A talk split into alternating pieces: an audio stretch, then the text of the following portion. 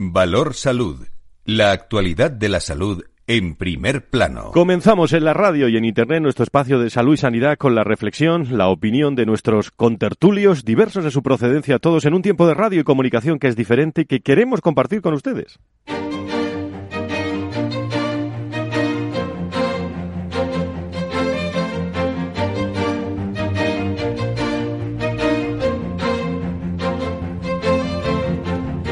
Valor Salud es un espacio de actualidad de la salud con todos sus protagonistas, personas y empresas. Con Francisco García Cabello. Muy buenos días, ¿cómo están? Sean bienvenidos eh, en este viernes eh, de enero, frío y lluvioso en muchos lugares de España. Vamos a contar, lo digo porque viene la gripe y luego hablaremos de eso. ¿eh? Vamos a contar los temas más interesantes en el entorno de nuestra salud y sanidad, como siempre en compañía de expertos en la materia. Se llama Salvador Illa, es el nuevo ministro de Sanidad desde hace justamente una semana, designado por Pedro Sánchez para los que han venido a llamar cumplir con la llamada cuota catalana. Este filósofo catalán y miembro del Partido Socialista de Cataluña tiene por delante la responsabilidad pues ya se pueden imaginar ustedes, de contentar en ocasiones y de cumplir, por supuesto, con las demandas del sector. Eh, muchas opiniones del sector eh, a lo largo de toda la semana, sobre todo en medios especializados. Eh, una palabra pudiéramos poner encima de la mesa, dudas, eh, muchas dudas sobre cómo un filósofo puede dirigir la sanidad nuestro país, bueno, dirigir o liderar el departamento sanitario. Inexperiencia en el sector y ya eh, tendrá como primer reto el ponerse al día, como todo, con la actualidad del Ministerio de Sanidad, todas las normas que están en vigor, los planes que dejó iniciados María Luisa Carcedo y una tarea que deberá hacerla en el menor tiempo posible, ya que se espera que los ministros, una vez tomen posesión eh, o tomaron posesión de su cargo, pues empiecen a, formar equipo, comparecer ante comisiones de sanidad del Congreso para dar a conocer su hoja de ruta también a los grupos parlamentarios. Eh, fin de copago, regulación de eutanasia, eh, lo hemos repetido, fortalecimiento de la atención primaria, blindaje de la universidad, universalidad de nuestra salud y algunas de las tareas son algunas de las tareas encargadas a Salvadorilla por el gobierno de coalición. he dicho que venía de ser miembro, de ser miembro del Partido Socialista de Cataluña. Yo he escuchado esta semana a una persona, hice hablar de él.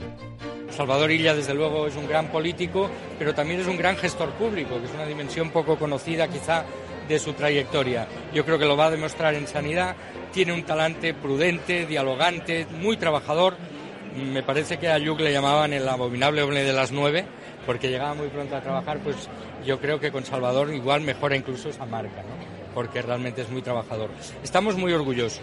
Bueno, su, es su, su hombre, ¿no? Es, y Z, como digo, del Partido Socialista de Cataluña, quizás uno de los que también es verdad, mejor lo conozca y cómo lo define. Nos vamos a llevar esta definición a, a la tertulia junto a medias estrellas también que tendrá que afrontar, como la salud bucodental, estrategia salud mental, en fin, todas las cosas que ya sabe. Por cierto, una, un detalle, ¿eh? el Ministerio de Sanidad y Consumo y Bienestar Social, que era dirigido por María Luisa Carcedo hasta hace unos días, pasa, como saben, a escindirse ¿eh? en tres áreas diferentes. Sanidad, Salvadorilla, derechos sociales para el vicepresidente Pablo Iglesias, que tendrá allí su despacho, eh, y consumo para Alberto Garzón. Esto va a permitir que también por primera vez eh, en nuestra democracia el Ministerio de Sanidad caminará en solitario desde su creación fijada en el Real Decreto 1558-1977 eh, de 4 de julio, tras la proclamación de la Constitución Española en las elecciones generales del 79, que iniciaron la primera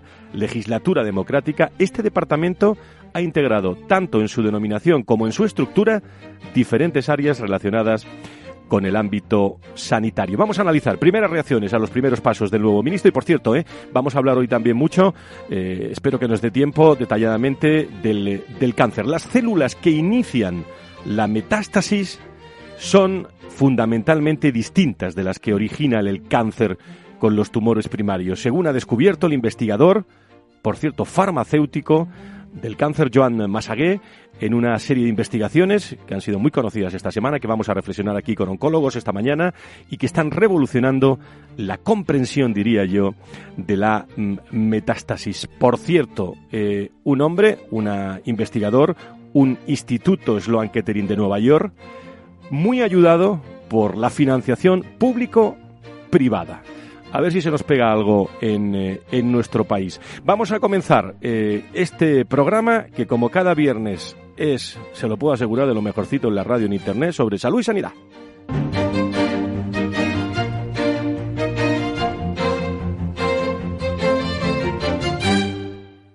Valor Salud. La actualidad de la salud en primer plano. Saludo a esta hora de la mañana a nuestros contertulios. Alfonso de la Lama, secretario general de ASPE. Don Alfonso, muy buenos días, bienvenido. Buenos días, Fran. Muchas gracias también a Manuel Vilches, doctor Vilches, director de Relaciones Institucionales del IDIS. Eh, buenos días, doctor. ¿Qué tal? Muy, buenos días. Fran. Muchas gracias. Eh, saludo también eh, a eh, José Ignacio Nieto, experto en políticas sanitarias y es consejero de salud de La Rioja. Nacho, buenos días, bienvenido. Buenos días. Y a José Luis Vaquero, eh, director del Foro de Pacientes. Don José Luis, muy buenos días. Muy buenos días. a Bueno, hay mucha materia, pero si les parece, eh, Alba Galván, ¿cómo estás? Muy buenos días. Hola, buenos días, Fran. Vamos a repasar algunos titulares eh, claves de, de esta semana en materia de salud.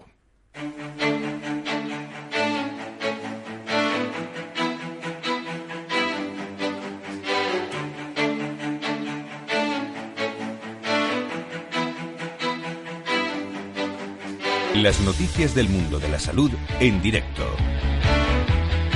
Y serán las que nos traigan nuestros contertulios, pero hay algunas también que han marcado la actualidad. La Organización eh, Médica de la Salud marca 13 prioridades sanitarias urgentes para esta década.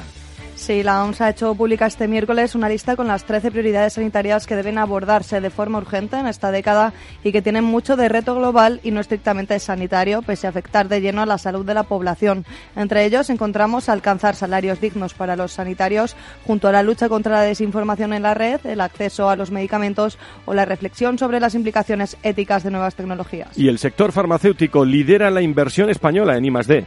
Actualmente el sector farmacéutico invierte en I+D en España casi el doble de recursos que el, aeronáutico y casi cinco veces más que el informático electrónico. Concretamente, según la última encuesta de actividades de I+D de Farmaindustria, el sector invirtió en 2017 en España un total de 1.147 millones de euros, el máximo histórico de esta industria que supone además un 5,7 más por ciento más respecto al año anterior. Y los médicos que tendrán que esperar para una subida salarial por parte del gobierno de coalición de Sánchez. Durante la rueda de prensa posterior a la primera reunión del Consejo de Ministros del nuevo Gobierno de coalición, Pedro Sánchez no especificó una fecha concreta para formalizar esa subida salarial. Por tanto, queda en el aire el aumento de sueldo de los funcionarios públicos que ya pactaron los sindicatos con los sindicatos con el entonces ministro de Hacienda, Cristóbal Montoro. Y otra noticia proveniente también del primer Consejo de Ministros con el nombramiento de Germán Rodríguez eh, como director del gabinete del Ministerio de Sanidad.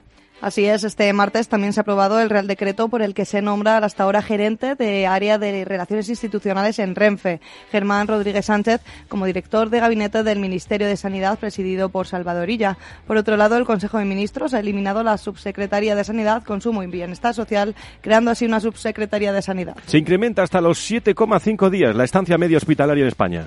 Según datos de la Oficina Europea de Estadística, el periodo medio varía entre los 4 y los 10 días según el país, dándose incrementos en algunos de ellos. En el caso de España, la estancia hospitalaria media para pacientes hospitalizados es de 7,5 días, que se ubica en la media de la Unión Europea, ya que ocupa el puesto 15.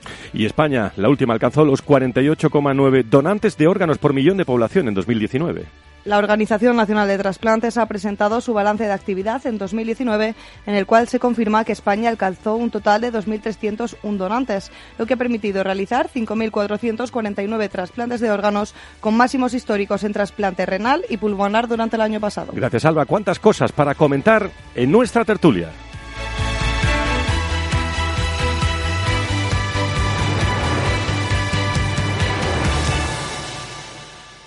Valor Salud.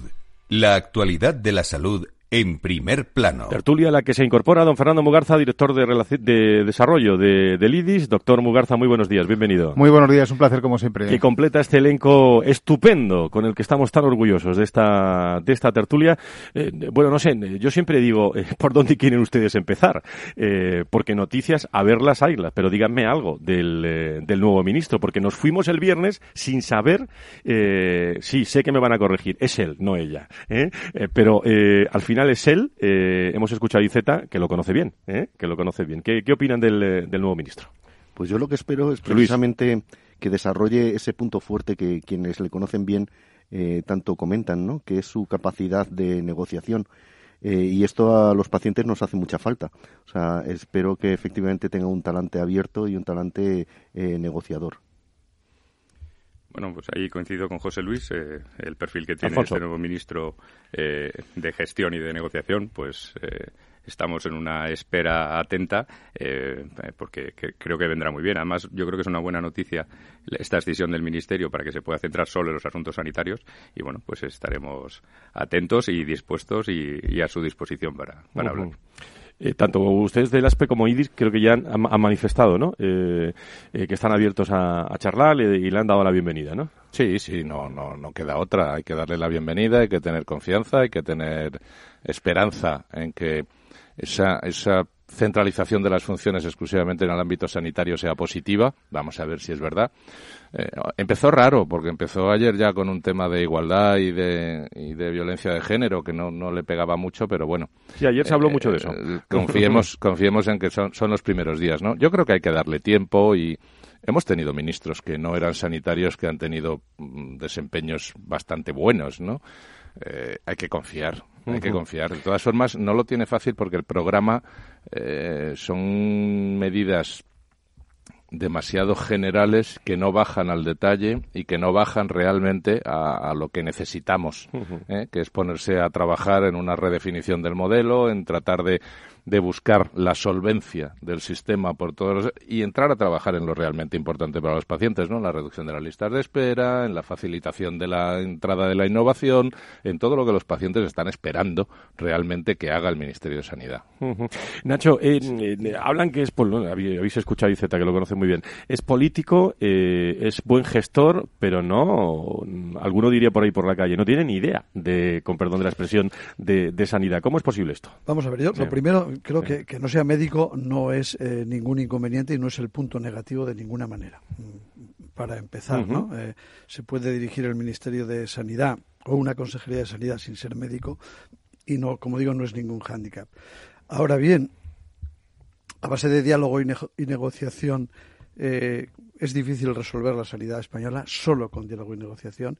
Va, tiene una ventaja muy grande que no va a incumplir el programa. Como mm. no hay medidas, pues mira, ahí siempre va a salir victorioso, pero lo que lo que faltan, y es verdad, son pocos días, pero si no se ha hecho en la campaña, no lo ha hecho el gobierno, eh, es la fijación de verdad de objetivos. A mí me ha llamado mucho una cosa la atención, eh, viendo las pocas eh, noticias, surgen muchas, pero yo por lo menos no he encontrado demasiadas de fondo, es un hecho importante. Si hoy una de las cuestiones que afectan al futuro de la sanidad y de la salud es la digitalización, es la salud digital, que precisamente todo lo relacionado con ese tema en el Ministerio parece que se ha marchado a otro sitio, que ha eh, creado una Secretaría de Estado que va a llevar todo ese asunto a nivel general y que se ha y que se ha marchado del ministerio, con lo cual se va a tener se va a tener que negociar, pero también dentro, lo cual no deja de ser creo que otro problema añadido o que el foco o que una cuestión tan importante se la vayan a llevar desde fuera, pues vamos a ver qué pasa. Fíjate que algo que nos ha chocado a los pacientes es que con la eh, eh, el cambio demográfico que estamos eh, teniendo, ¿no? donde cada vez es más importante la atención sociosanitaria y pongo el acento en la parte socio eh, junto a la sanitaria tan importante, tan, eh, que tiene tanta repercusión. Antes en el Ministerio, aunque es verdad que luego internamente estaban bastante separados, pero antes al menos en el Ministerio estaba una parte y la otra juntos. Ahora mm, parece que no se han hecho caso, es que las han separado totalmente. O sea, lo cual parece que va en Sí, sí, por eso lo de, el tema de presupuestos, José Luis. Ya sabes que dependiendo de dónde venga el presupuesto, así se pone la Secretaría de Estado, ¿no? Y ah. Pero, parece que no es desarrollar el aspecto sociosanitario, parece que no es eso. A nivel autonómico también ha habido muchos casos de consejerías separadas y juntas y no se ha avanzado absolutamente nada, salvo algunos prototipos, algunos... No estoy muy de acuerdo en eso, pero quizás sea tema para otro momento. ¿no? Si, van, juntitas se puede avanzar mucho más, sobre todo si la dirección es, es, única. Sí, pero ya ha habido ejemplos en el pasado que no han llegado Hay ejemplos de todo, a avanzar demasiado. sí, yo quería ahondar un poco en lo que, lo que habíais comentado, ¿no? Y, y Nacho, yo creo que, lo has perfilado muy bien, ¿no? Y la parte también que habéis dicho del diálogo, ¿no? Pero yo creo que hay un aspecto que es, que es importante y además, eh, en, este, en este caso, apelo a la, a la comunicación, ¿no? Y es el hecho de saber escuchar, ¿no? Porque una cosa es oír, porque ruido hay mucho y hay mucho en el sector y todas esas cosas, y otra cosa es saber escuchar. ¿no?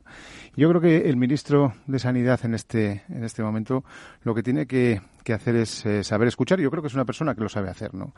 Y cuando digo esto, lo digo pues porque tiene que escuchar absolutamente a todas las partes, ¿no? No solamente, quiero decir, pues a los que, a los que tiene más, más próximos y más cerca, ¿no? Sino escuchar a todas las partes porque el sistema, quiero decir que lo merece porque tiene en este momento graves problemas, ¿no? De todos los, en todos los sentidos, de financiación, de equidad, de cohesión, por supuesto, de acceso, lo habéis comentado y todas esas cosas. Y a partir de ahí, eh, lo que decías, Nacho, eh, yo creo que el tema de establecer prioridades, ¿no? Porque todo no se puede hacer de golpe y porrazo, ¿no? Quiero decir, esto son muchos los, los, los, los temas encima de la mesa y habrá que poner prioridades, ¿no? Y habrá que establecer esas prioridades que ya hemos visto también en el programa del Partido Socialista, pues eh, cuáles son los puntos que, que están marcando, que van a marcar la agenda sanitaria, ¿no? Y a mí me, me, sorprenden pues grandes carencias, ¿no? Y esas carencias probablemente sean las que estén precisamente en la solvencia y sostenibilidad del sistema, y eso es lo que me preocupa, ¿no? Hablabais antes del sistema sociosanitario, hablábamos de cuántas veces hemos hablado del tema de la cronicidad, del envejecimiento progresivo, de la jubilación de los profesionales sanitarios en los próximos años, de la carencia de profesionales sanitarios y de formación desde el punto de vista específico en las diferentes especialidades, de los problemas de la atención primaria, de los farmacéuticos, quiero decir, de las profesiones sanitarias en su conjunto, del, del déficit de enfermería y de enfermeras, de los temas de colaboración público-privada. Fíjate en un momento la cantidad de temas que he dicho, ¿no? Y todo esto me gustaría, pues eso, pues que eh, fuese cogido de alguna forma el toro por los cuernos, o quiero decir, y, embridar bien en el sentido de establecer prioridades y sobre todo escuchar, escuchar y escuchar a todos. Fernando, pero es que no había ni una en el programa de todas las que has dicho. Ni una. Eso es lo que nos llama la atención, es que no había ni una. Lo estaba, lo, estaba anotando. Me vais a permitir, me vais a, luego volvemos, ¿eh? al, al ministro, me vais a permitir porque está pasando consulta también y y, quería charlar con él. Eh, saben ustedes que esta semana se ha hablado mucho ¿eh? del cáncer. Eh, científicos, sobre todo dirigidos por el español Joan Masagué, han descubierto que la capacidad de los cánceres para hacer metástasis a otros órganos depende de su capacidad para apropiarse de las vías naturales de reparación de, de herida. En un sentido literal. Eh, a ver si lo, si lo digo bien y me corrigen ustedes. La metástasis sería un proceso de curación de heridas que salió mal. Estos hallazgos publicados en la revista Nature Cancer proporcionan un marco novedoso sobre el tratamiento de la misma. Recuerdo, ¿eh? Aunque muchas veces no hace falta recordarlo. La metástasis es responsable de aproximadamente el 90% de todas las muertes por, por, cáncer. Tengo en línea a un gran oncólogo de nuestro país eh, en el Hospital Infanta Sofía, eh, Francisco Zambrana. Doctor Zambrana, muy buenos días, bienvenido. Buenos días, Juan. Bueno, ¿cómo, ¿cómo podríamos de forma didáctica explicarle a todos los oyentes? No sé si yo lo he hecho más o menos bien, pero me gustaría escuchar a un experto como usted eh, mm, explicarle a todos los oyentes qué supone la investigación de, de por cierto, el farmacéutico Joan Masaguer. Sí. Bueno, pues el, doctor Masaguer, la verdad que ha hecho una investigación que, que, es fruto de muchos años de, de trabajo y es una, es una publicación muy, muy interesante y básicamente él lo que ha descubierto es el proceso por el que las células eh, tumorales adquieren una nueva propiedad, que es la de desarrollar metástasis. ¿De acuerdo? Este es, este es el, eh, básicamente la hipótesis que él tenía. Bueno, voy a intentar explicarlo eh, del siguiente modo cuando, como todos sabéis, la metástasis es la invasión en un órgano a distancia de un, de un tumor que está, de un tumor primario que está en otro sitio. En concreto, la investigación del doctor Masaque es en cáncer de colon. Entonces, cáncer de colon, por ejemplo, tiene una probabilidad muy alta de hacer metástasis en el hígado. Entonces, cuando eh, es sabido desde hace tiempo que cuando tú miras al microscopio la célula del tumor del colon y la comparas con la célula del tumor de la metástasis en el hígado, son distintas. No, no, es la misma célula molecularmente, incluso al microscopio, el aspecto a las tinciones del microscopio, pues son distintas. Todo eso está dirigido por una serie de alteraciones moleculares.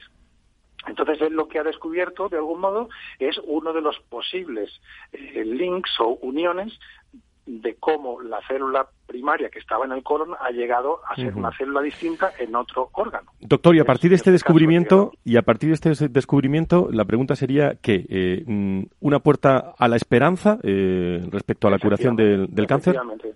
Efectivamente. A, día de hoy, ¿qué sabemos? Pues sabemos que un tumor que está localizado, por ejemplo, en el colon, por seguir con el mismo ejemplo, pues tiene una probabilidad muy alta de curarse solamente con cirugía a veces hay que dar algo de quimioterapia, pero a pesar de eso hay pacientes que con el tiempo desarrollan la metástasis. Eso quiere decir que el tumor de algún modo, a pesar de operarlo y de darle quimioterapia después de la operación, pues había una serie de células que todavía estaban remanentes en el cuerpo. Esas células no se pueden ver en el TAC, no se pueden ver en un análisis de sangre, pero evidentemente estaban ahí y con los meses o años han vuelto a aparecer. ¿Por qué? Porque son células distintas, son células resistentes a la quimioterapia. Entonces hay que buscar qué es lo que define a esa célula de la metástasis que lo hace resistente a la quimioterapia y diseñar otros fármacos. Entonces, el doctor Masague lleva mucho tiempo eh, estudiando una proteína eh, que se llama L1CAM y que es la que él ha demostrado con sus estudios en, el Memorial eh, Sloan Kettering de Nueva York, ha demostrado que esa molécula es precisamente la que no estaba en el tumor primario, y ahora está en la metástasis. Y describe el mecanismo por el que se ocurre, que es el, digamos, apropiarse de unos mecanismos típicos de reparación que es los mismos que se ven en las heridas. Eso es básicamente lo que comunica su trabajo. Entonces, ¿cuál es el siguiente paso? El siguiente paso es decir, bueno, tenemos identificada la molécula, que, que es la que hace que aparezca una célula más agresiva con capacidad de metastatizar y que encima es resistente a la quimioterapia.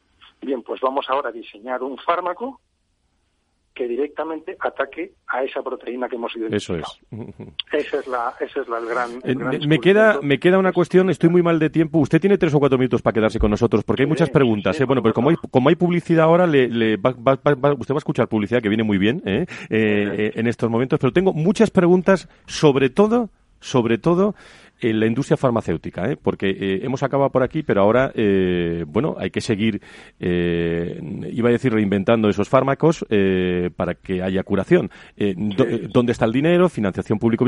No se vaya, doctor Zambrana, y, enseguida estamos con usted, porque yo creo que merece la pena tener al doctor y charlar con él unos minutitos. por cierto, hay muchos, muchos otros temas que ustedes pueden a través del, del WhatsApp y del Twitter de, de Valor Salud, a través de eh, pues eh, nuestra emisora, eh, transmitir todas las cuestiones que quieran que puedan plantear aquí en la, en la tertulia. De momento nos vamos a ir a una, a una pausa para la publicidad y volvemos enseguida con, con este tema de la investigación de Joan Masagué. Por cierto, llamo la atención que, insisto otra vez, es farmacéutico.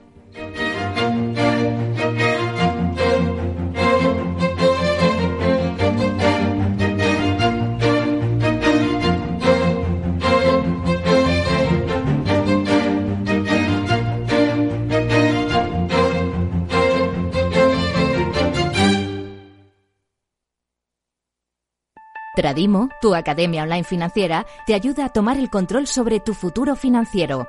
Te enseña a operar, invertir y controlar tus finanzas personales. Participa en nuestros eventos presenciales y gratuitos en Madrid y Barcelona. Tan solo tienes que escribir un email a contacto. Renta 4 Banco, el primer banco español especializado en inversión. Sí, somos un banco como muchos, pero no nos parecemos a ninguno. ¿Por qué? La especialización. Tenemos soluciones que se ajustan a cualquier perfil y necesidad.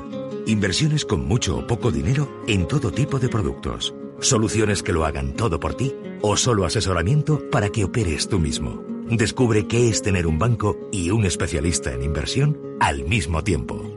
Para más información, entra en r4.com. Llámanos al 902 15 30 20 o visita tu oficina Renta 4 Banco más cercana. Escuchas Capital Radio, Madrid 105.7, la radio de los líderes. Seguro que no te apetece coger el coche, pero lo que sí te apetece es un buen cocido maragato, cecina y otros muchos productos de Astorga, ¿verdad? Pues ya lo sabes, la auténtica cocina astorgana solo la encontrarás en el Astorgano y sin necesidad de coger el coche. Ven a visitarnos y lo comprobarás. Todos nuestros clientes repiten y seguro que tú también lo harás. Reserva en el 91 579 6261 o en calle Pensamiento 25. El Astorgano, la auténtica experiencia maragata. Esto te estás perdiendo si no escuchas a Luis Vicente Muñoz en Capital, La Bolsa y la Vida. Las posiciones cortas lo que son es el buitre que devora el cadáver. El cadáver es anterior, ha muerto antes. No te confundas. Capital, la bolsa y la vida. El original.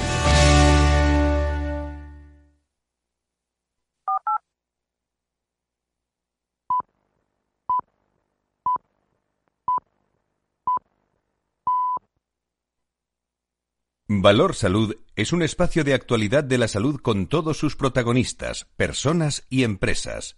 Con Francisco García Cabello.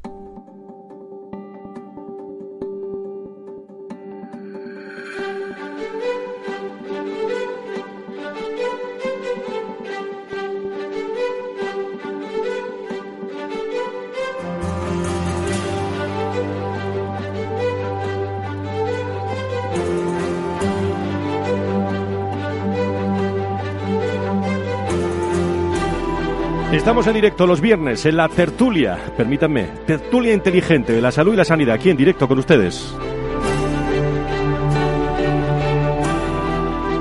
Por cierto, lo hemos conocido eh, a lo largo de esta semana, la Consejería de Salud de, de Andalucía va a crear un nuevo macroinstituto eh, para integrar todas sus fundaciones. Eh, se ha creado pues cierto malestar, eh, incluso algunas dudas dentro y fuera del gobierno andaluz por el plan de unificación eh, que blindaría pues a esos 800 empleados de, entes, de, entes instrumentales, alguien lo ha calificado así, y polémica, incertidumbre y, sobre todo muchísima, muchísima tinta se ha vertido esta semana sobre este asunto. En directo con nosotros el próximo viernes estará aquí el consejero de salud Jesús Aguirre eh, para contestar eh, a todas las preguntas de los contertulios, a todas las preguntas que ustedes eh, que ustedes quieran. Pero estábamos hablando de la investigación que ha despertado esta semana muchísimo interés sobre la metástasis, el cáncer, Joan Masagui, una puerta a la esperanza, decíamos, y teníamos en línea en el Hospital Infanta Sofía, que no lo vamos a entretener mucho porque está esperándole enfermos al nuestro gran oncólogo, el doctor Zambrana. Doctor Zambrana, sigue usted ahí, ¿no? Sí, aquí estoy. Bueno, pues no sé si algunos contertulios quieren eh, hacerle alguna pregunta, alguna reflexión, sobre todo para que la audiencia, la que va conduciendo, está escuchando, está en los podcasts, pues pueda entender muy bien, de forma tranquila, lo que ha hecho el doctor, el doctor Masague. Sí, yo creo que. Fernando. Sí, lo primero, buenos días. Soy Fernando Mugarza, ¿no? Y eh, lo, primero, pues, eh, lo primero, eh, felicitarnos todos, ¿no? Porque al fin y al cabo, oye, pues es, es, un gran investigador español, ¿no? El que ha conseguido, y su equipo, ¿no? Los que han conseguido este, este gran logro, ¿no? Que yo creo que es una, es una, una nueva vía de tratamiento, ¿no? Y, ahí es donde quería insistir, ¿no? En vía de tratamiento. Porque que, de cara a la audiencia, sobre todo, lógicamente, enseguida está la esperanza y la ansiedad, ¿no? ¿En qué situación? La pregunta sería, ¿en qué situación de ensayo clínico se encuentra en este momento, si es clínico o es preclínico todavía. Quiero decir que, eh, los resultados surgen del análisis en animales. ¿no? Y lo segundo, importante en esa vía de tratamiento, ya sabemos que no solamente un gen codifica una proteína, ¿no? pero sería candidato, me imagino, para un tratamiento génico también, ¿no? no solamente un fármaco específico. Sí, pues mira, eh, la publicación en, Nature Cancer es un, es un estudio preclínico. Básicamente los modelos que ellos han ellos han usado son modelos preclínicos que se llaman organoides y luego también en, en, ratones.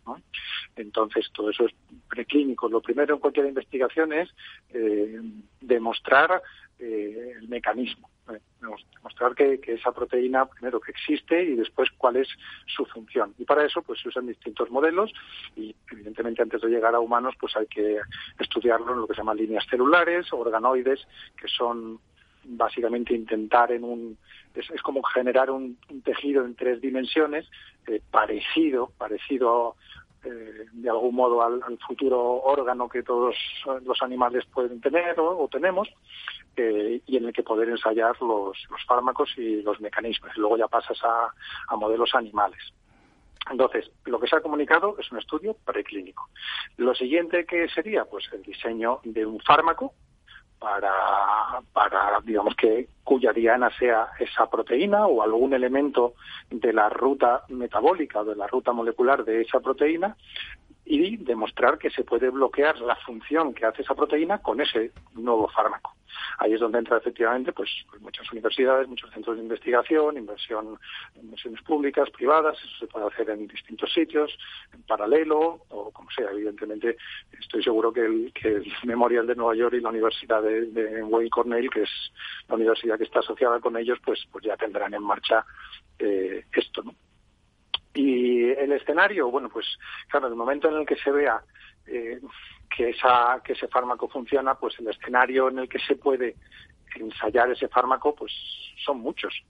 Eh, primero siempre se intentan demostrar la eficacia de los fármacos en la enfermedad diseminada. Es decir, cuando hay metástasis, de algún modo ver si bloqueando esa ruta de, de, los, de los tumores, pues se consigue parar el crecimiento tumoral, matar células tumorales usando ese mecanismo. Y, eso normalmente, como la quimioterapia, por ejemplo, volviendo al cáncer de colon, aunque este trabajo no, nos apunta que se puede usar en más tipos tumorales, pero volviendo al cáncer de colon, la quimioterapia es un tratamiento muy eficaz para el cáncer de colon, tal modo que lo más probable es que este fármaco o sea, el, futuro fármaco que se diseñe contra esta ruta o esta proteína, pues se use en combinación con quimioterapia. Pero luego lo más interesante desde mi punto de vista eh, es si es precisamente eh, ensayar el fármaco en escenarios más precoces, es decir, en escenarios en los que el objetivo no sea tratar enfermedades diseminada, sino sea prevenir la aparición de la enfermedad diseminada. Es decir, un paciente por ejemplo, operado de un cáncer de colon con una probabilidad alta, probabilidad alta de que el tumor vuelva a aparecer, pues de algún modo cuando la enfermedad es microscópica, ensayar ya fármacos que hagan que no se llegue a desarrollar eh, esa proteína. Porque entonces estás previniendo el desarrollo de la metástasis. Tenemos dos minutitos, sí eso sería realmente un, gran descubrimiento. ¿Alguna pregunta más para el doctor? sí, doctor Vilche, de doctor a doctor. Buenos días, buenos días. Hola, buenos días. Es, para felicitarse claramente porque mm, conseguimos tener una diana, ¿no? Que es lo que siempre hemos buscado, el, tener la diana, el tener el objetivo y tratar de desarrollar las líneas de tratamiento enfocadas hacia ella, ¿no? Mm, eh, me ha parecido intuir los cirujanos de esto entendemos poco, ¿eh? partamos de esa base. ¿eh? Nosotros llegamos, quitamos y ya os dejamos el resto a vosotros. ¿eh? Pero, pero me ha parecido intuir que es eh, una de las líneas que llevan mucho tiempo trabajándose, que es en, ese tratamiento en estadios precoces, que es hablar un poco de una especie de vacuna, ¿no? Vamos a vacunarnos contra la metástasis. Sería más o menos lo que estás tratando de, contar en el ámbito de esta investigación. Y sí que me gustaría que comentaras que, que porque eh, lo ha dicho Fernando. La, palabra, perdón, la palabra vacuna es una palabra que lleva un poco a la confusión, porque sí, siempre por hemos eso, hablado por eso. De, vacuna desde el punto de vista de la inmunología, del desarrollo de, de, anticuerpos o de células específicas. Entonces, en este caso, yo no usaría la palabra vacuna, pero sí entiendo lo que dices y todo el público lo entenderá, pues porque se trata de algún modo de prevenir. Entonces, en ese sentido sí que usamos coloquialmente la palabra vacuna. ¿no? Sí, es prevenir que esa diseminación llegue, llegue a producirse. Y, sería importante un poco que, contaras al gran público que, este descubrimiento, que me parece magnífico y por el que felicitamos al doctor Masaguey y a todo su equipo, que bueno pues que nos queda un tiempo todavía largo para poder empezar a plasmarlo realmente en un tratamiento que se pueda aplicar en el ser humano no que, que, todas estas investigaciones desafortunadamente para nosotros y, gracias a Dios con toda la colaboración y toda la inversión que se va a, realizar en el mundo, tanto en ámbito público como en privado, aún así van a tardar, ¿eh? van a tardar y que no va a estar, no va a estar en pocos meses es un buen apunte porque, porque bueno, pues a todos nos gustaría, todos hemos leído esta noticia, nos llenamos de ilusión para nuestros enfermos, los, los pacientes, los familiares de los enfermos y realmente todo esto es eh, lento. Es cierto también que se han acelerado mucho los tiempos y ahora el desarrollo de fármacos pues es mucho más, bueno, pues porque la tecnología lo permite, pues el desarrollo de fármacos es, es más rápido, pero de algo que funciona en líneas celulares o en ratones a demostrar algo en oncología, mm, digamos, hay un gran trecho. Hay años, hay años. Dígame en un minuto, sí, eh, perdónenme, porque tenemos un minuto nada más. Lo que sí destacaría yo, que nos hemos enterado y he, leído durante toda esta semana, que todo esto ha sido posible gracias a una gran colaboración, es decir, financiación, es decir, dinero público-privado. lo cual, lo cual es un mensaje eh, muy interesante, ¿no? ¿Creen ustedes? ¿Qué, qué opinan? Sin duda, sin duda. Es que la, la, investigación, bueno, no solo la investigación, en la mayoría de los ámbitos de, de, trabajo eh, es necesaria la aportación de la investigación en el ámbito público, pero es fundamental, y en Estados Unidos mucho más, eh, el ámbito de las donaciones y la aportación del sector privado, porque al final eh, no todo puede salir de la misma caja. Hay que utilizar todas las cajas posibles para avanzar en el desarrollo de la investigación, desde mi punto de vista. Totalmente de acuerdo. Así es, de hecho, de hecho eh, se hace bueno aquí el eslogan ese, ¿no? De que la suma de todos es lo que hace grande la sanidad, ¿no? Lo que hace avanzar, en definitiva, a la sanidad y la investigación, que duda cabe que es uno de los de los grandes entornos, ¿no? Donde eso se produce. Doctor Zambrana, le, están esperando, le están esperando enfermos. Le agradezco muchísimo sus explicaciones a este gran oncólogo que, que sigue atendiendo enfermos hasta hora de la mañana. Muchísimas gracias por estar con nosotros, ¿eh? Gracias a vosotros. Gracias, doctor. Eh, continuamos en Valor Salud. Nos está esperando eh, dos temas apasionantes. ¿eh? eh la gripe, vamos a hablar de la gripe, y otro es, ¿lo han notado ustedes a la hora de incorporación al, al puesto de trabajo? O, o, si no hablamos de la incorporación después de Navidades, ¿notan ustedes ansiedad en, en, su, día, en su día a día, el móvil, eh, su jefe, el trabajo, los objetivos? ¿Cómo se lleva esto desde el punto de vista de, de salud? Enseguida lo vamos a contar.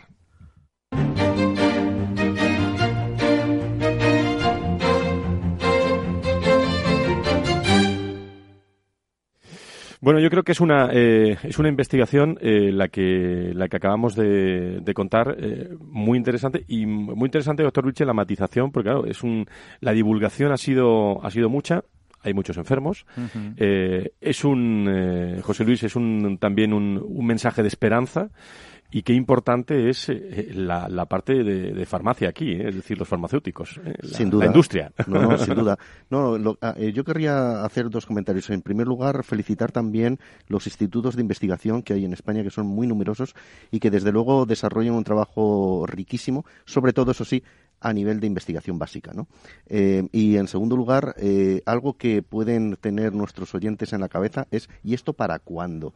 Y quieren saber número de años. Y es que el número de años puede eh, ser 10, 15 años. Eh, lo que tarda afortunadamente en, disponerse en el mercado. ¿eh? Sí, pero en los últimos años ya se ha agilizado muchísimo la incorporación de la, de la investigación preclínica, el paso a la clínica, a los ensayos en fase 4 y después ya a la comercialización. Eh, yo creo que es para felicitarse y estar muy, muy, muy, muy satisfechos. Sí, pero Manuel, ¿podrías decir, di un plazo de años? Estamos en eh, investigación. Será difícil, Yo creo que será difícil antes de cuatro o cinco años el poder tenerlo. Sí, porque es muy importante. Yo creo que se van a volcar, se van a volcar desde la industria farmacéutica en la investigación, porque es el, un paso fundamental. Hace algunos años ya hablábamos con las tendencias de futuro y demás que, que el cáncer en diez años estará controlado. Ojo, estoy diciendo controlado, no curado, ¿eh? Porque se seguirán presentando, porque además cada vez somos más mayores, vivimos más años y, el cáncer es un proceso muy asociado también al envejecimiento. Las células envejecen y en algún momento dejan de hacer y de funcionar como, como deben como debían. Entonces, yo creo que, que, este tipo de descubrimientos lo que hace es abrir pautas. ¿eh? Abre una pauta y entonces todo el mundo se vuelca. Y afortunadamente, y tú lo has dicho, con los institutos de investigación que tenemos en España, con los que hay en Estados Unidos, en Suiza, en Inglaterra, en Francia, se va a volcar todo el mundo eh, en desarrollar posibilidades.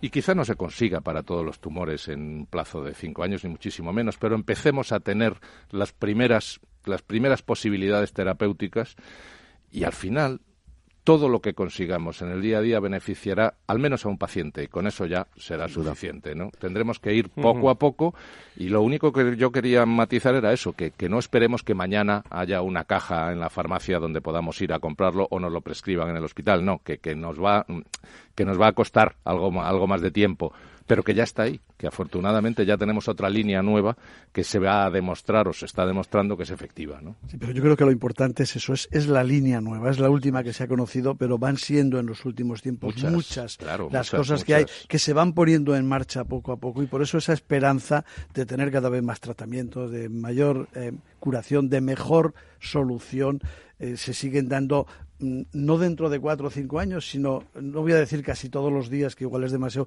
pero sí continuamente, porque cosas que se llevan... Eh, Cuando empezaron los CARTIS y ya tenemos un, bastantes enfermedades que están dentro del protocolo de tratamiento de CARTI, a saber si esta no es otra, ¿eh? otra, en el que al final el, el, tratamiento sean nuestros propios linfocitos, ¿no? que son los mejores defensores de nuestro sistema. Bueno, por cierto, hablando de, tecnología, de, de innovación, me están esperando para hablar de la gripe, que es la actualidad también, pero eh, por esto muy bien explicado por todos, ¿eh? este, este asunto de, eh, la metástasis. El FITUR, la semana que viene, eh, y allí hay eh, un gran pabellón dedicado a la salud, a la ciencia, a la tecnología. Cuéntanos, Alfonso, lo que he preparado para este año. Sí, pues como todos los años, la sanidad y la salud está representada en, en la feria referente nacional e internacional de turismo de España. Entonces, pabellón 8, hay un apartado que es Fitur Salud, eh, que gestiona Spaincare, el clúster de turismo español, donde ASPE y la sanidad privada somos parte. Y bueno, pues eh, eh, grandes expectativas. hay un, muchos países interesados en conocer eh, qué servicios, qué tratamientos, qué, parte sanitaria y sociosanitaria, porque también están los balnearios, eh, se pueden recibir en España. Eh, hay países de, toda Europa y también algunos como Australia y México que se han interesado y va a haber espacios tanto de B2B, lo que es relaciones entre profesionales, espacios para demostraciones de cara al público y también va a haber unas jornadas interesantes donde tanto clúster territoriales como ciertos grupos hospitalarios pues van a van a hablar de, de, qué ofrecen. Eh, y esto es toda la semana, eh, pero como el viernes eh, toca Valor Salud, allí habrá una persona de Valor Salud que hará conexiones con nosotros para estar informados de, de, lo que hay en ese Fitur, Fitur Salud, que ya me parece ya me parece un éxito que todos los años lo podáis organizar y, haya un mantenimiento y un desarrollo, porque esto es una llama encendida también. desde luego es de interés. Si me dejas dar dos datos, este sector, subsector dentro del turismo, mueve ya 600 millones de euros es el quinto destino europeo, el décimo en el mundo y ya eh, hay datos de que 140.000 personas pues, eh, asisten anualmente a, España buscando esos tratamientos o esos, esos servicios que da la sanidad privada y, y, otras, y otros centros. Y todavía son muy pocos, Alfonso. no, no, es que para la capacidad, para la capacidad que tenemos como país. Se necesita ¿eh? más apoyo institucional. Es, es, es, muy poco. Se necesita ese apoyo institucional, se necesita que todas las, las los agregados de negocios en las embajadas eh, vendan las bondades de nuestro sistema sanitario en el resto del mundo, porque hay pocos sistemas que realmente funcionen tan bien como este y a un coste tan tremendamente ajustado como hemos hablado ya otras veces. Sí, porque además se junta al resto de servicios turísticos que ofrece este país. Pues allí estaremos en Fitur eh, durante toda la, la semana. Eh, bueno, iremos a saludar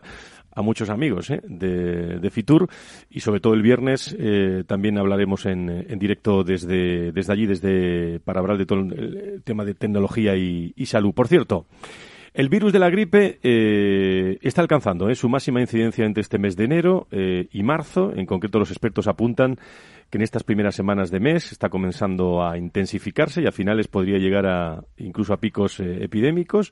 Este año el límite fijado para el inicio del nivel epidémico se ha fijado en el 52,6 casos por cada 100.000 eh, habitantes y según datos del Ministerio, son datos del Ministerio de Sanidad, el año pasado, temporada 18-19, se estimó que 490.000 personas acudieron a consulta, consulta de atención primaria, por cierto, para caso leve de, de gripe. Se registraron 35.000 hospitalizaciones y 2.500 ingresos en, en, la UCI. José Francisco Vargas González es neumólogo y es especialista y está, eh, se dedica a medicina general en, en Vitas en, en, Granada, centro de, de especialidades. Eh, doctor Vargas, muy buenos días, bienvenido. Sí, buenos días. Bueno, que, yo la pregunta es muy fácil. ¿Qué hacemos? Eh, ¿Qué tenemos que hacer? ¿Vacunarnos? que ¿Nos tiene que dar consejos? Pues el consejo que yo doy, estoy dando ahora, el que he seguido yo por mí mismo, es que hay que vacunarse. Porque yo estoy observando que esta vacuna es mucho mejor la del año último que de los años anteriores. Los años anteriores daban muchos efectos secundarios, sobre todo entre las personas con broncopatía crónica, y esta no, esta es una vacuna que además tiene una, una reacción cruzada con otros antígenos, con lo cual protege mucho más. Me han dejado, sí, me han dejado de lado los datos, ¿eh? los estoy reflexionando eh, y, son datos que hay que vigilar muy, muy de cerca, sobre todo, eh, bueno, 35.000 hospitalizaciones, ¿eh? Produce la, la, gripe. Claro, porque es que es tener en cuenta que, que hay una cantidad de enfermos que están inmunodeprimidos y ahí se cuentan pues, bueno los que reciben quimioterapia, los que reciben, los que tienen VIH, los que tienen terapia biológica y un largo etcétera, obesos, etcétera, etcétera. Entonces estas personas ya tienen, están inmunodeprimidas. Si encima cogen el virus de la gripe, pues pueden tener problemas. Eh, hábleme de complicaciones más frecuentes tras una infección de la gripe que conozcan todos nuestros oyentes. No, no deja hecho polvo, con perdón, pero eh, digo esto es Román Paladino, pero dígame usted como especialista, como doctor. Pues mire, las complicaciones más importantes pueden ser una neumonía o pueden ser problemas eh, cardiológicos, precipitación del infarto de miocardio, en fin, todo lo que una persona que está ya muy, muy castigada por su patología, pues con la gripe se agrava muchísimo más. Claro. ¿Algún, ¿Algún consejo, además de la, de la vacuna? La vacunación es fundamental. La vacunación. Luego, si hay que poner también otra vacuna, neumococo, pues se pone también. Y, sobre todo, pues que, que, la persona que tenga gripe, que se queden, como dicen otros expertos mejores que yo, que se queden en la casa y que, la curen. Esa es la medicina de siempre, ¿no? sí, le, preguntan también doctores y contertulios que tiene este programa. Adelante. buenos días. Yo tengo dos preguntas. Eh, una de ellas eh, sería el recalcar, ¿no? Cuáles son los, los, grupos susceptibles de ser vacunados, ¿no? Que eso es importante. Y la segunda, eh, el tema de la automedicación, ¿no? Porque como siempre existe esa confusión entre catarro, gripe, virus, bacteria, pues en algunos casos los botiquines de domicilio, los, los botiquines de casa que están, bueno, pues con remanentes ¿no? de antibiótico, pues termina siendo aplicado precisamente para este tipo de procesos. A ver qué nos podía decir al respecto. Pues bueno, lo primero que, que los antibióticos, que es el tema tan polémico, en personas que están, que son muy susceptibles, deben de ser una cobertura a, la vacuna también, ¿no? Es una persona que está muy muy delicada, hay que poner una cobertura antibiótica. Dice que la, la gripe se cura ella sola en una semana y, la, y la distinción entre gripe y catarro, pues bueno, pues el catarro, como dice el señor Trías, es que es de, cuello para arriba y la gripe de cuello para abajo. es verdad. Es una definición, es una definición muy clara. No lo había oído, pero es verdad. Lo, hemos entendido y, usted que también que está conduciendo, que está escuchando el podcast, que está escuchando todo en la radio, lo habrá entendido perfectamente. ¿Qué es lo que se trata? Una frase que decíamos mucho los médicos que era que la gripe se cura con antibióticos en siete días y en la cama en una semana. ¿eh? Entonces, que, que, los antibióticos se deben utilizar única y exclusivamente cuando exista la posibilidad de complicaciones y pues siempre bajo una prescripción de un profesional facultativo. Falta solamente el, eh, quién debe ser vacunado, quién es susceptible de vacunación. Susceptible de vacunación, mayor de 65 años, eh, luego niños muy pequeños que tengan enfermedades crónicas y, bueno, pues personas que tengan enfermedades de inmunodepresión, ¿no? Pues eh, inmunodeprimidos pues hay montones, desgraciadamente. Eh, pues... biológica, sí. Eh, el VIH, enfermos crónicos, por ejemplo, que tengan tuberculosis, en fin, trasplantes, cánceres, de todo. Bueno, pues, eh, doctor Vargas, eh, neumólogo especialista de medicina general en, eh, en Vitas en, en, Granada, usted abríguese que por ahí por Sierra Nevada hay que tener mucho cuidado con la gripe. Muchas gracias. ¿eh? Eso es. Muchas gracias por estar con nosotros. Muy buenos días. Gracias a ustedes. Buenos días. ¿eh? Bueno, eh, nos quedan eh, nos quedan muchos eh, muchos temas. Están intentando localizar a, nuestra experta en, en, en, ansiedad. Bueno, pero si no localicen o no, usted se sienten, no Fernando, ¿cómo diría yo? ¿Usted sufre ansiedad en el día a día, en el estrés de, del día a día? soluciones prácticas, trucos que le podamos dar a nuestros oyentes, independientemente de quitarnos el móvil de del CIMA. ¿eh? Bueno, pues la verdad es Con que... eso ya se arreglaría la mitad. La verdad es... dejarlo en una cajita en casa? no, sabríamos qué hacer. Sí, sí. La verdad es que es, harto complejo, ¿no? Es, harto complejo porque eh, decir que uno no tiene estrés o que, o que uno no tiene ansiedad, pues especialmente en las grandes ciudades, pues la verdad es que es, harto complicado, ¿no? Sobre todo, pues con toda la presión que sufrimos, no solamente... Pero doctor, ¿cómo, ¿cómo solucionarlo? ¿Cómo solucionarlo esto? Bueno, pues eh, yo creo que yo, yo, yo creo que lo primero es reconocer, ¿no? Reconocer los síntomas, que eso siempre es importante, ¿no? Parece que es nuestra, nuestra vida habitual cuando realmente, cuando la ansiedad sobrepasa determinados límites, ¿no? Y el estrés sobrepasa determinados límites, no nos olvidemos que, que el estrés, en definitiva, es eh, un mecanismo de defensa del organismo frente, frente a un agente externo, ¿no? Que nos predispone precisamente a enfrentarnos a él. Pero cuando ese estrés ya sobrepasa determinados límites, estamos hablando ya del estrés patológico, estamos hablando de la ansiedad también patológica, que podría llegar incluso a estados de pánico, ¿no? Y ahí es donde, eh, bueno, pues el organismo lógicamente se ve afectado, ¿no? Y se ve ve afectado pues tanto en nuestro sistema cardiovascular especialmente y en aquellas personas que son que son personas de riesgo, pues que duda cabe que bueno, pues que, en este sentido tiene que tener mucho más cuidado. ¿Qué es lo que se puede hacer? Bueno, pues lo primero, como decía, reconocerlo. Lo segundo, pues acercarse a un buen profesional para que para que lógicamente te, te, te ponga el tratamiento adecuado, ¿no?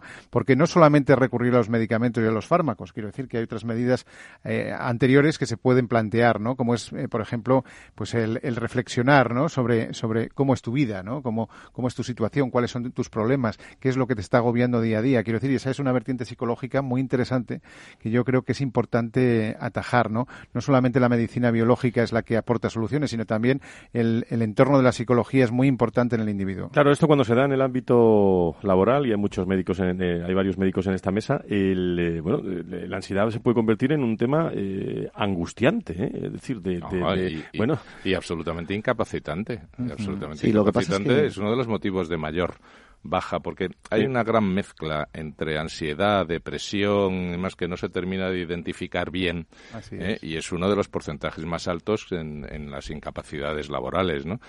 Yo creo que, que mm, el el ritmo de, de vida al que estamos sometidos nos favorece de alguna manera el desarrollo de este tipo de patologías. Entonces hay que tratar de, de luchar de la manera más sencilla que podamos tener, que es reordenando un poco las prioridades, tratando de mantener unas dinámicas mm, que nos ayuden a tranquilizar o a entender mejor ese autoanálisis que comentaba Fernando es básico, pero mantener una rutina, hacer algo de ejercicio, tratar eh, de cambiar los chips eh, y salir del entorno de, que, que- que nos está generando ese estrés, que normalmente es el laboral, seamos claros. Ujú. es el que normalmente lo hay.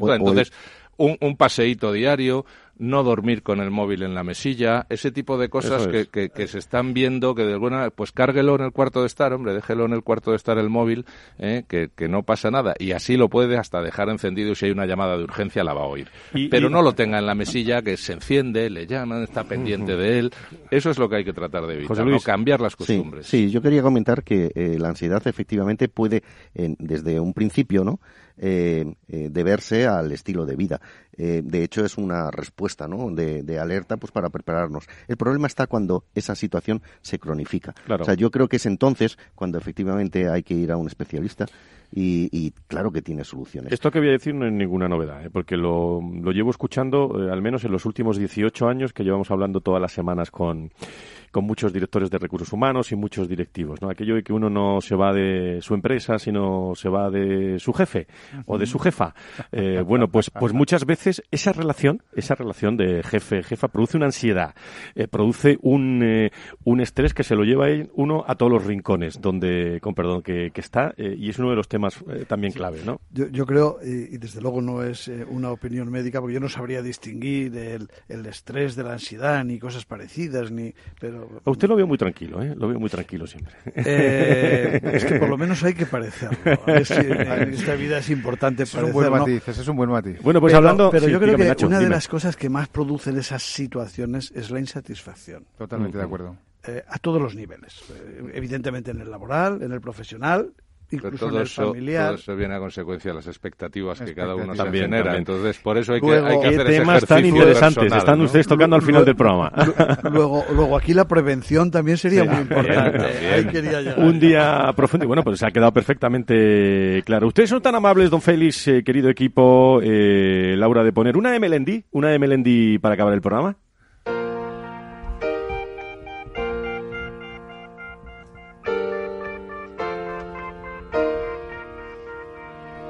Casi es la mitad que por los pelos. Casi es la distancia entre mis dedos y tu piel. Casi para mí es el verbo ser. Casi llegó pero se hizo tarde. Casi lo derribo. Bueno, pues hoy Melendi en- está en Madrid con ese, con ese casi que, que escuchamos. Bueno, esto quita cualquier ansiedad y además si se toman usted una croqueta hoy, es el Día Internacional de la Croqueta, ¿eh? Es que en España somos terribles. Hoy es el día que parece ser que es lo que más gusta en España, ¿eh? La, Así es. la croqueta. Bueno, pues con la croqueta. la tortilla de patata. Eh, pues, No. pues, me, me han pasado la croqueta. Que sean felices ustedes, ¿eh? Que disfruten esta tertulia. Nos vemos el viernes aquí en Valor Salud. A todos, muchísimas gracias. a Esta gran tertulia que tenemos y a todos ustedes por escucharnos. allá donde esté, eh, en directo, en eh, la industria, los médicos, que cada vez nos escuchan más, en los podcasts. Gracias a todos, que sean felices y abríguense o cuídense, que está la gripe ahí, como os he hablado. Eh, buen fin de semana, adiós.